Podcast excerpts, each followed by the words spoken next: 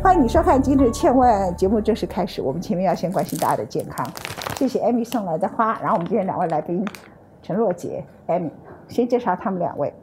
第一位介绍 Amy，我们今天现场有这么多漂亮的东西，都是 Amy 的摆置。我们先拍这个漂亮的装置可以吗？导播，谢谢。你看这个折纸好美，这是 Amy。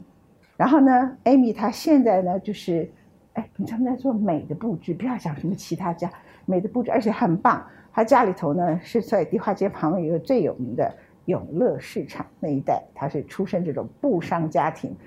Amy 站起来给我们大家看，他自己本身就是最好的布商 家庭的广告。这衣服是你自己搭配的，对不对？对然后你这个所有的美感，这花通通都是他插的。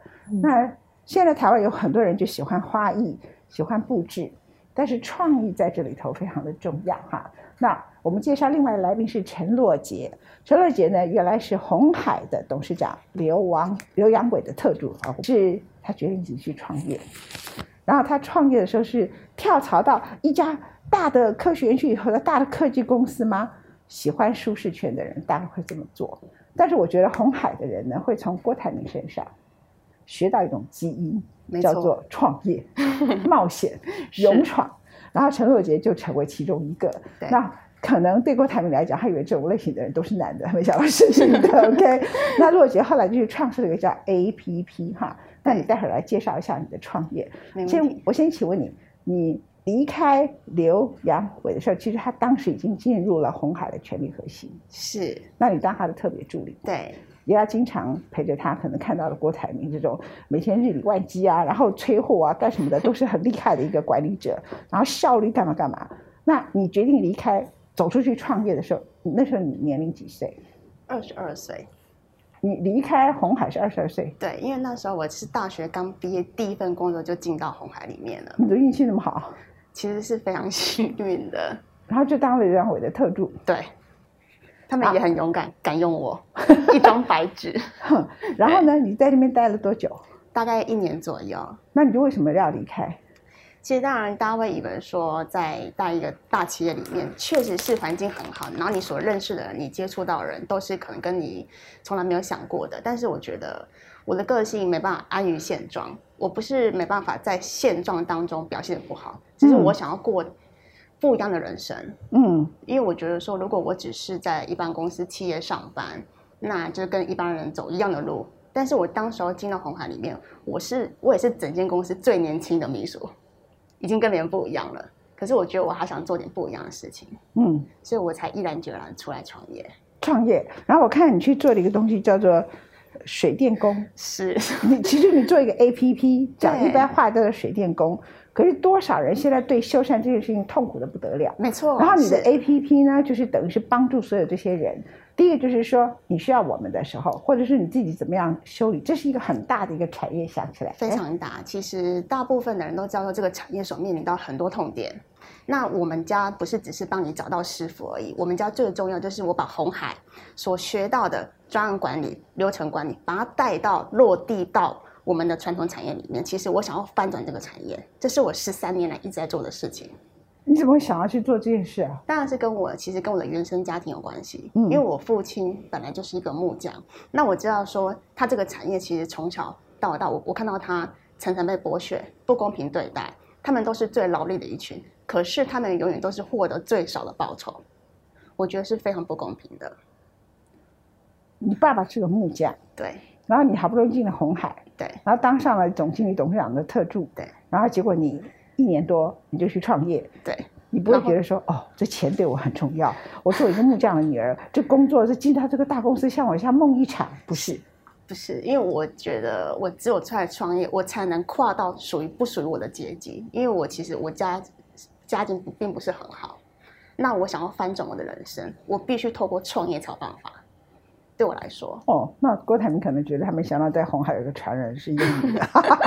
好，他以前小时候也是这样子。OK，好。对那你后来就是真的做了一个呃修缮的 APP。对好，他上你的 APP 他会看到什么？他会看到，其实你只要知道你自己的需求是什么，很简单。比如说我要通水管，我要换灯泡，我要修水龙头，我要翻新浴室，在我们 A P P 都很简单可以找到你你要的项目，我们系统就会自动帮你美合适合的师傅，而且是在你附近的。那我们的师傅全部都是经过我们一对一面试通过考核的，太这是赞了！全台湾没有人做得到的。你为什么做得到？因为我在这个产业里面十三年了，我是这个产业的专家。哦，因为其实大部分为什么，其实这个修缮市场的市场规模一年高达八千六百亿，很多大企业想要进来这个产业，可是却没有一个代表性的龙头店家。为什么？完全都是失败在师傅这一段，因为师傅跟一般人想的不太一样。但是因为我自己，我父亲是工人，那我跟他们已经相处了十几年了，我知道他们要什么，我给他们要的东西。你给他们什么？他们其实很简单，他们不要谈未来，他们不谈梦想，你要给他赚多少钱？嗯，其实很多人，因为其实很多大企业都是高阶主管进来做这一块，但是他们没有落地，他们是在天上飞的。可是我是已经在地上，像比如说我现在这样子穿的很漂亮，我可能等一下换个衣服，在工地跟师傅坐在地上吃便当，我做得到。嗯，就是你要感同身受，你要让他知道说哦，其实你是真的在帮助他的。其实现在很多人抱怨说他找不到水泥工，找不到木匠，很大的原因是他就是去找一个工班，然后那个工班呢，可能负责的人对，他们自己本身就从中间剥下的钱太多，是。或者是说，呃，某个程度来讲，他并没有好好对待他下面的工人，或者他教他们偷工减料，诸如此类的这样子。我觉得对消费者来说啦，如果是真的是对消费者来讲，因为其实大家都知道说，他常叫了师傅不来，来了的报价也不一定合理，然后可能做到一半又给你哄抬起价，然后做完之后可能又找不到人来回来你保护售后服务。但其实，在我们平台里面，我们从前面从你一下订单帮你美合到师傅，到最后的完工保护，全部都在我们的监控当中。你你不会变成修缮的孤儿。其实这是我们一直在做的事情。其实我们在做的是要让民众的生活可以更美好。嗯，我们一直在解决消费者的痛点，也在解决师傅的痛点。我们不是只在提供工人给你而已，因为我觉得工人给你，你网络上你随便一 Google 就一大堆工人了，这没有意义。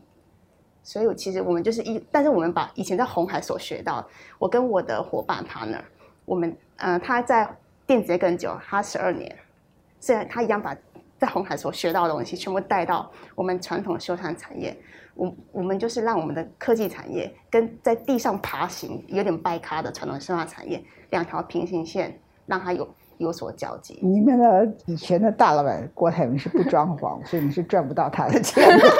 没关系，我们还有其实这个市场规模太大，我是在开玩笑的讲啊。艾米，你听完了以后，你其实做很多很美的布置啊。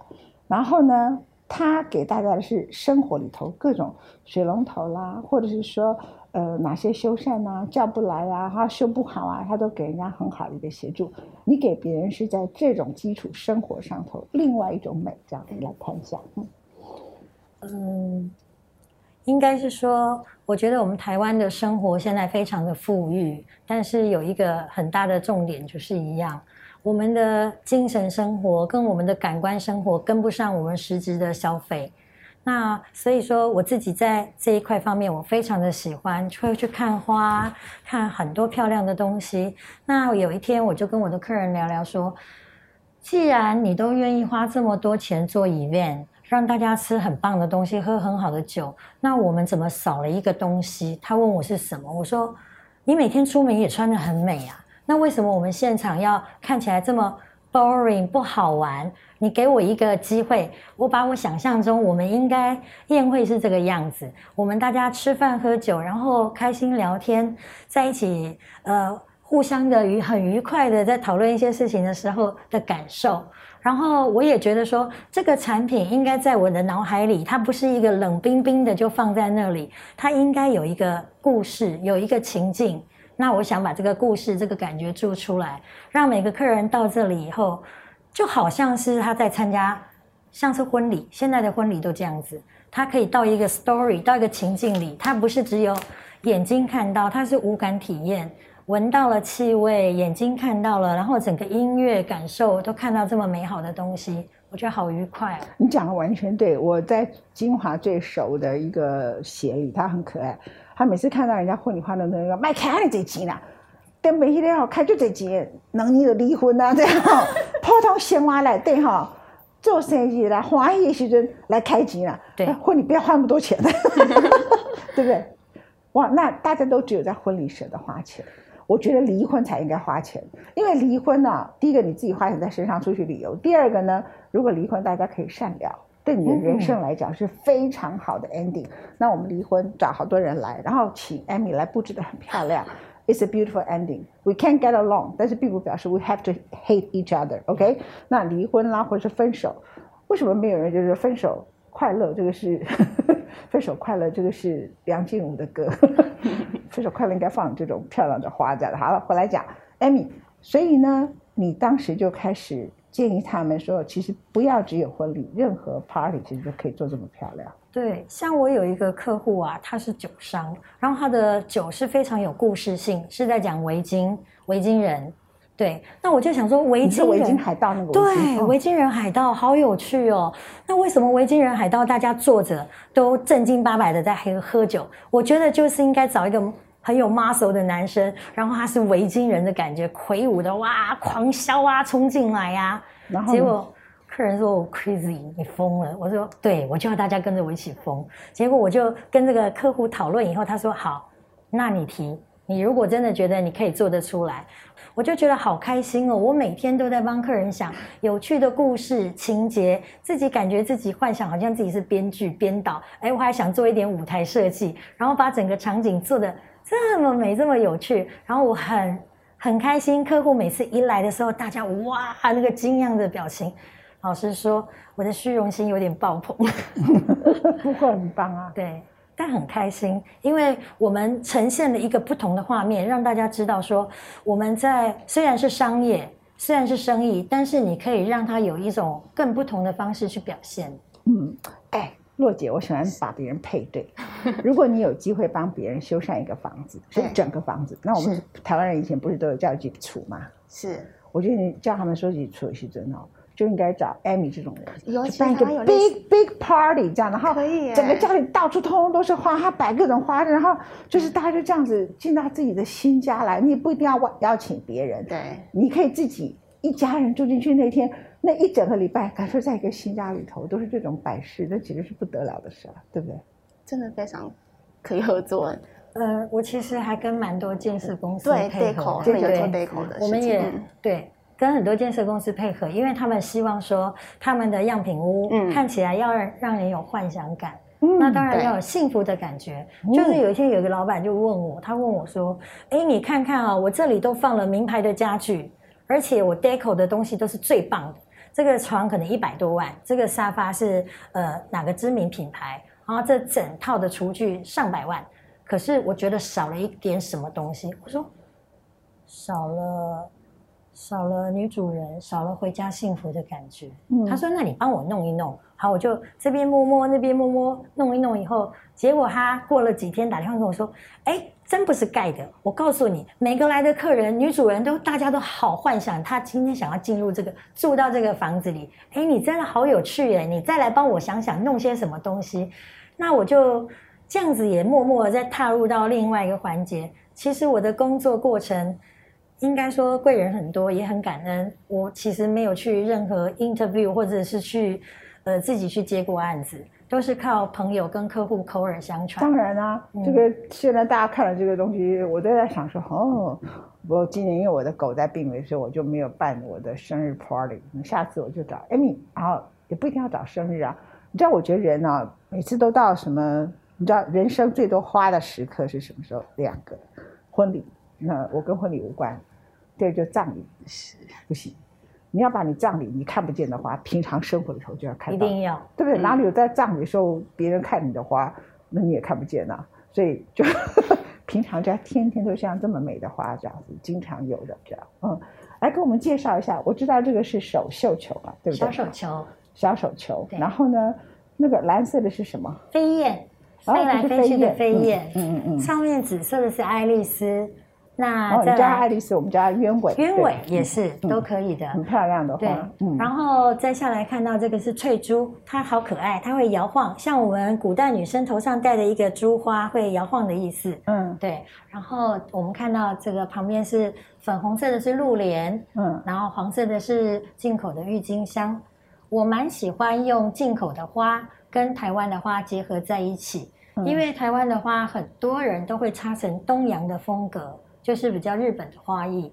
但是日本的花艺不是不好，也很美，只是我希望大家看到的时候，它都是有一个自然生长的生态，它就只是我们把一个 garden，我们的 garden 搬到家里面来而已。嗯嗯，对，所以我不太会去去把它雕琢成某一个姿态，就是希望它有一点空气感，迎风摇曳。有时候就像一堆杂草，但是它面向的每个感觉，它都有一个生命力在。太美丽了哦！我最爱那个飞燕，飞燕我就也好花园里头大概有十几棵。你觉得人每天生活在这种花花草草里头、美感里头，你会用什？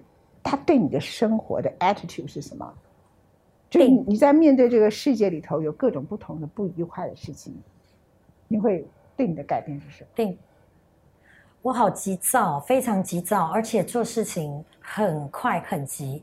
但是我在插花的时候，我可以完全全神贯注，而且可以心平气和，慢慢的完成它，然后慢慢的看它，慢慢的做。对，我看到两个女性，一个是随时可以换掉她现在全身衣服，然后呢可以走出科学园区里头别人最想要进去的大公司，然后自己去创业，然后马上就穿上工服。爸爸是工匠，他也不在乎，他想要赶快累积钱，然后他就很有勇气的去创业的若姐。然后呢，一个是 Amy，Amy 虽然出生在永乐市场，他们家境可能是比较好的，可是他知道这些东西是不够的，金钱是不够，对不对？对，妈妈很鼓励我，因为从小我好喜欢剪家里的那个碎布，自己帮娃娃缝衣服，然后缝包包，然后缝好多，把自己的衣服剪破洞，再补一块，就觉得自己超美。但你们两个都是好杰出的女性，但是呢，我会觉得我看到你们两位，就觉得你们很小就知道做自己，然后很小就会找到自己的梦想，就是 very lucky。我小时候好像我有我的梦想了，所以我是为我的不是我的 career，就是为我的梦想去牺牲。那我觉得洛姐也是，你并不是去创业，你是觉得你爸爸他们很不公平，是在这样的一种强烈的使命感里头，他使你创业这么成功，对不对？对，没错，然后艾米呢，她是觉得她想让所有的人更怎么样？应该是我刚刚听了文倩姐说的啊，我跟您真的还有一点像哎，我一直是温水煮青蛙，从来不知道危险在哪里，因为每天都很快乐，嗯而且每天都一直在做自己的事情。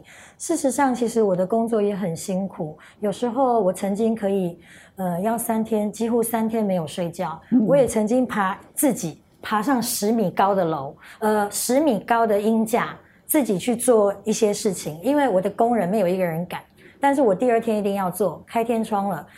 我边爬边发抖，然后边告诉自己：“你可以，你可以，你可以。”当我把它做完了以后啊，我下不来，还有我的同事背我下来，因为我腿都软了。然后第二天我看到客人啊在那边哇惊讶连连的感觉的时候，其实我自己哭了。我我问我说：“我今天要的是什么？我是好胜、好强，还是说我就是想要争一口气？”其实我想不是哎、我爱我的工作，我好爱哦，我我好喜欢把它一个使命感，就。是把它做好。对，我使命希望感其实是一个人工作里头。很大的对动力。你为了钱呐、你是不会在陈洛姐的领域以后不会成功。他同行里头很多人一样都是为了钱，然后就剥杀那些师傅，那些师傅就最后留下来的都不是太好的师傅。对，所以使命感是一个人成功非常重要的条件，而不是你对金钱的利润怎么计算那些东西。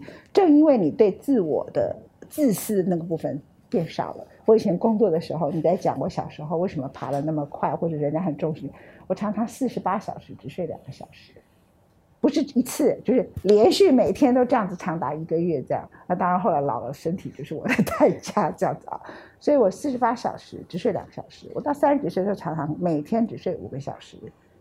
后来就身体就垮掉了。其实创业真的就是这样。那其实靠的是什么？一个人不可能就是有人可能会为了钱愿意这么做，就是一个很强烈的使命感。是然后那个使命感就会使你把一件事情就是一定要做到最好，这样子，就是他爬到十米高，然后你呢就可以跟他们坐在一起，然后使命感是你觉得你要让每一个工人都有尊严，所以每个师傅跟你在一起，他觉得最好的师傅就会跟着你，这是一个善良的循环，对不对？是。我觉得人生啊最正确的观念，你可以一时大赚到一笔钱，嗯，但是呢，你要走的长长远远，其实还是需要一点使命感。那个使命感使你 different，使你跟别人不一样。我觉得连 Steve Jobs 创办苹果 iPhone 的发明，都是使命感，都不是他要赚大钱的，你不觉得吗？对，因为赚大钱其实去买股票、去炒土地更是更快的。哦，对呀、是啊，对不对？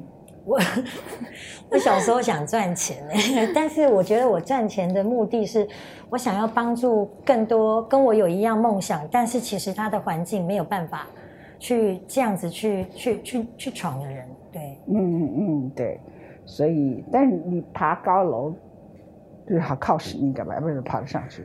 是我觉得就是要做到，因为我就是要做给我的同事跟员工看，我可以，你们就可以。